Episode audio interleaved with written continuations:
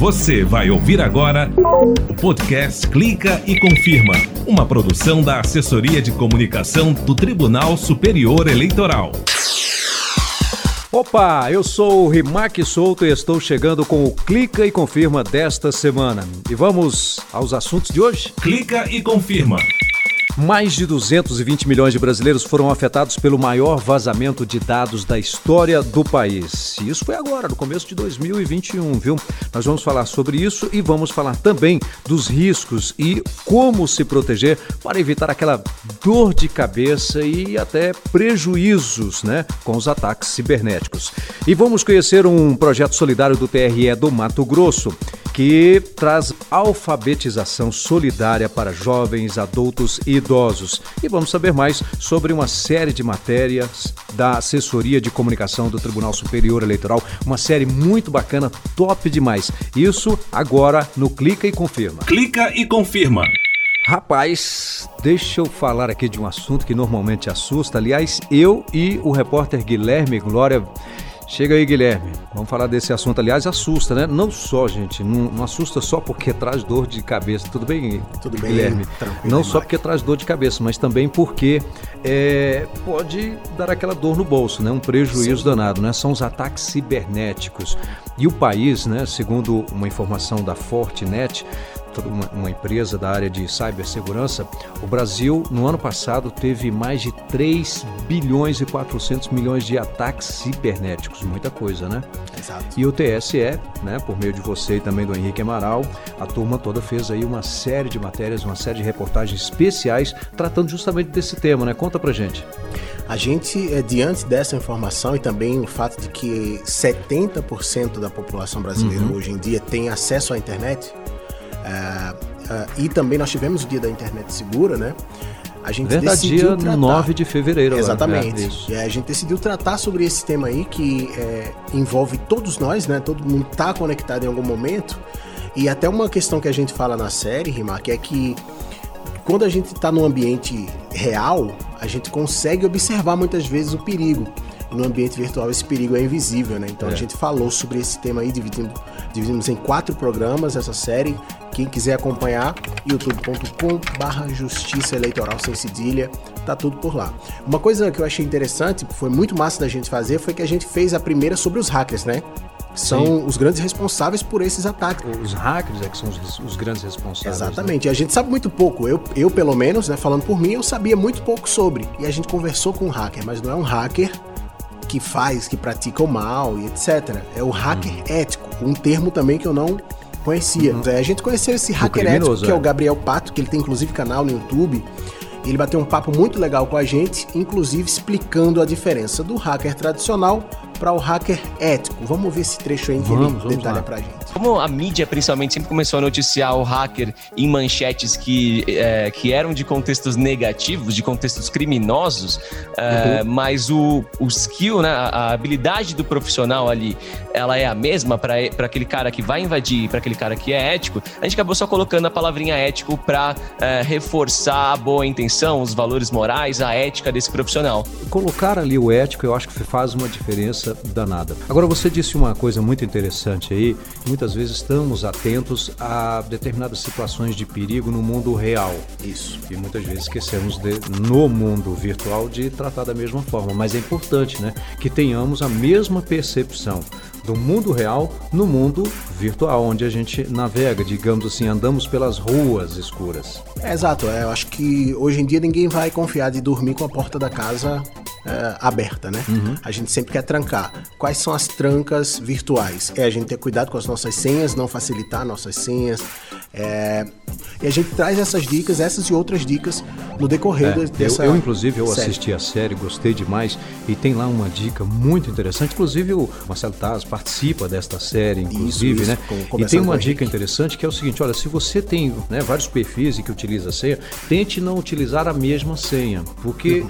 se porventura você é, tiver alguma informação, uma senha roubada. Sim isso não vai fazer com que o, o, o, hacker, esse criminoso, vá atingir as outras, as outras contas. Então é importante que você tenha uma para cada um. Eu confesso que eu tenho essa dificuldade. Eu tenho uma senha para minha vida, né? Eu tenho uma senha só para minha vida. Aliás, descobriu... depois que eu declarei isso aqui agora, eu sou obrigado a mudar. Exato, é. Guilherme, você citou aí o Dia Internacional da Internet Segura, comemorado no dia 9 de fevereiro.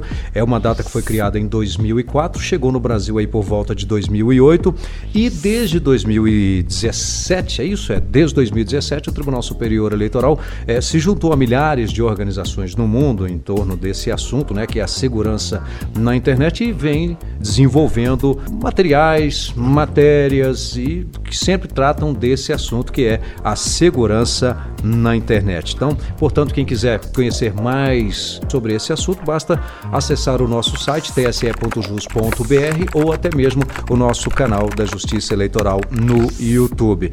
Bom, Guilherme, muito obrigado. A série realmente está muito legal, tá de parabéns, tá bom? Eu que agradeço. Tamo junto e muda a senha lá, hein? Eu vou mudar. Esqueça. Depois dessa declaração aqui já era. Obrigadão, hein, Marcos? Obrigado.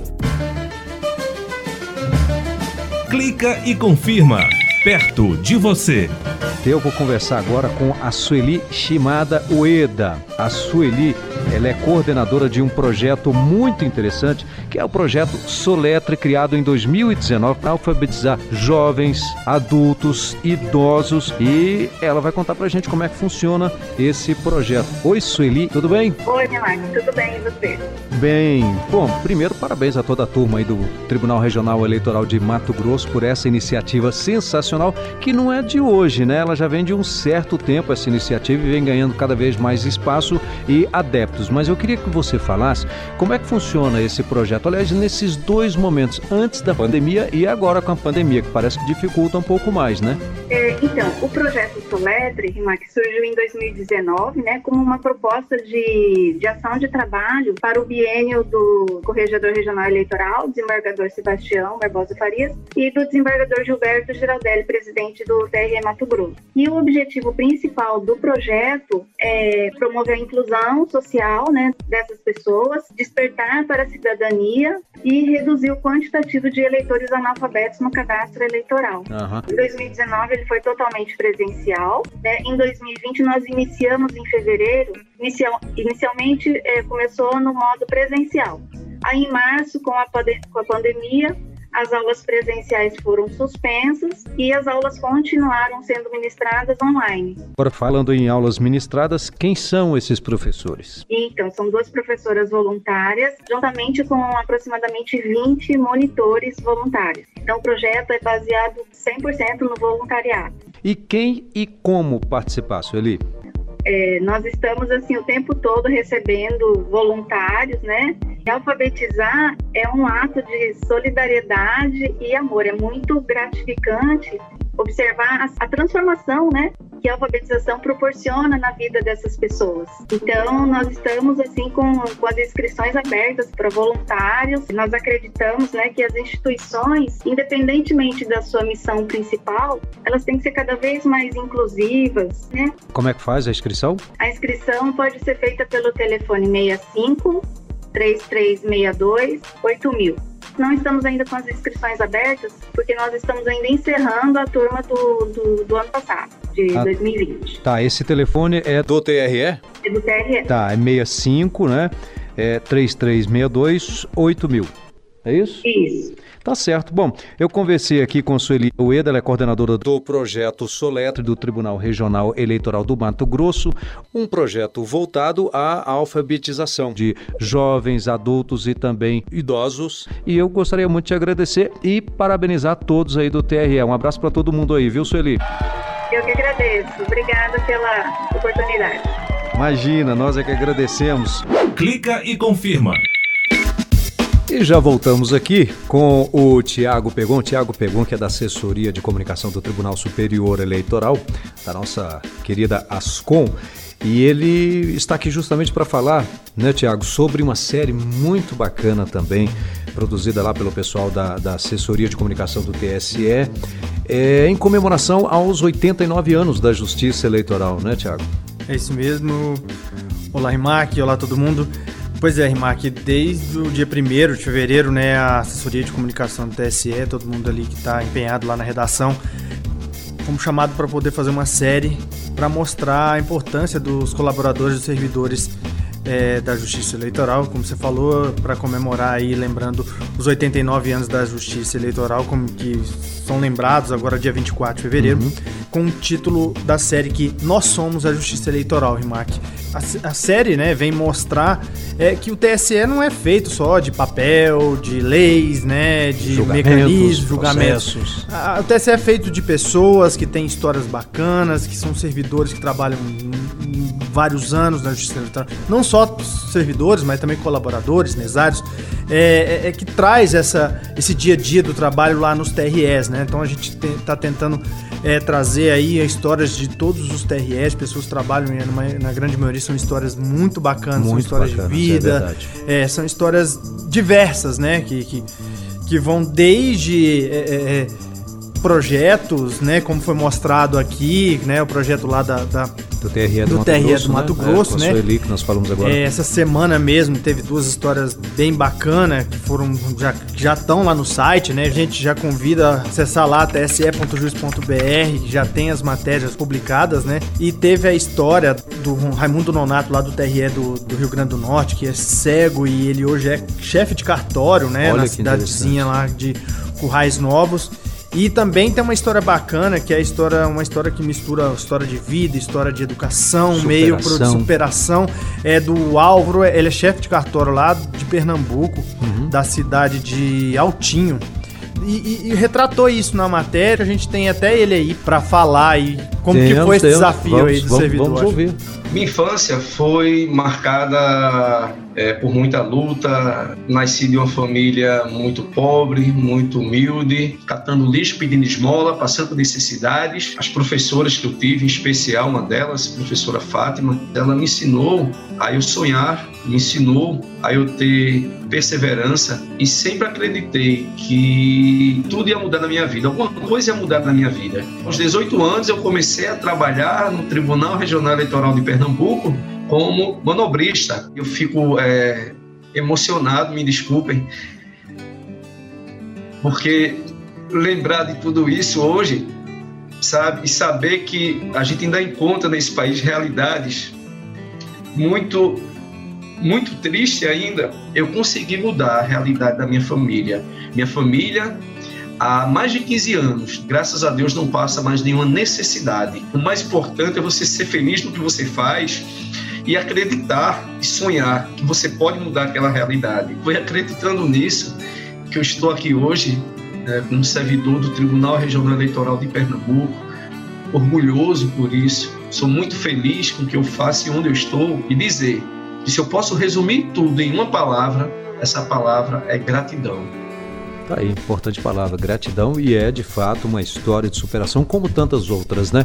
www.tse.jus.br, pessoal, ter aí acesso a outras histórias. E também, né, né o Remark, não só lá no portal, pode também buscar as redes sociais, uhum. também no Twitter, tá trazendo uma, uma trade ali, ali de todas as matérias, bem bacana, talvez facilita um pouco mais para quem tiver é, na internet ali, se acessar. Não deixa não que tá emocionante. Eu acho que a palavra é essa, é. assim, tá mostrando muito é, é, essa coisa do servidor, da pessoa que faz é, o, o, trabalho da Justiça Eleitoral, essa que a gente admira e a gente trabalha e a gente gosta tanto. Né? Verdade. Obrigado, Thiago. Bom, nós estamos chegando aqui ao finalzinho de mais um Clique Confirma, mas deixa eu ver aqui que tem um recadinho. A nossa chefe, a Tatiana Kostler, mandando aqui pra gente. Isso, aqui, é ela mesma. Vamos lá. Olha, o Tribunal Superior Eleitoral vai suspender os prazos processuais durante o feriado de carnaval agora, né? Essa semana. E de acordo com uma portaria do TSE, não haverá expediente no tribunal nos dias 15 e 16 de fevereiro de 2021. Já na quarta-feira de cinzas, dia 17, o horário de funcionamento da corte será às 14 horas, das 14 das 14 às 19 horas. E os prazos que tiverem início ou fim nesse período ficarão automaticamente prorrogados para para a quinta-feira, no dia 18 de fevereiro. Tá aí o recado, então, o último de hoje do nosso programa Clica e Confirma, que chegou ao finalzinho. O Clica e Confirma, que tem edição e apresentação, Rimac Souto, produção Guil Mendes e Rogério Brandão, edição de áudio Tiago Miranda e Milton Santos, coordenação de rádio e TV Tatiana Kostla e assessora-chefe de comunicação Gisele Siqueira. Até mais, gente! Você acabou de ouvir o podcast Clica e Confirma, uma produção da Assessoria de Comunicação do Tribunal Superior Eleitoral.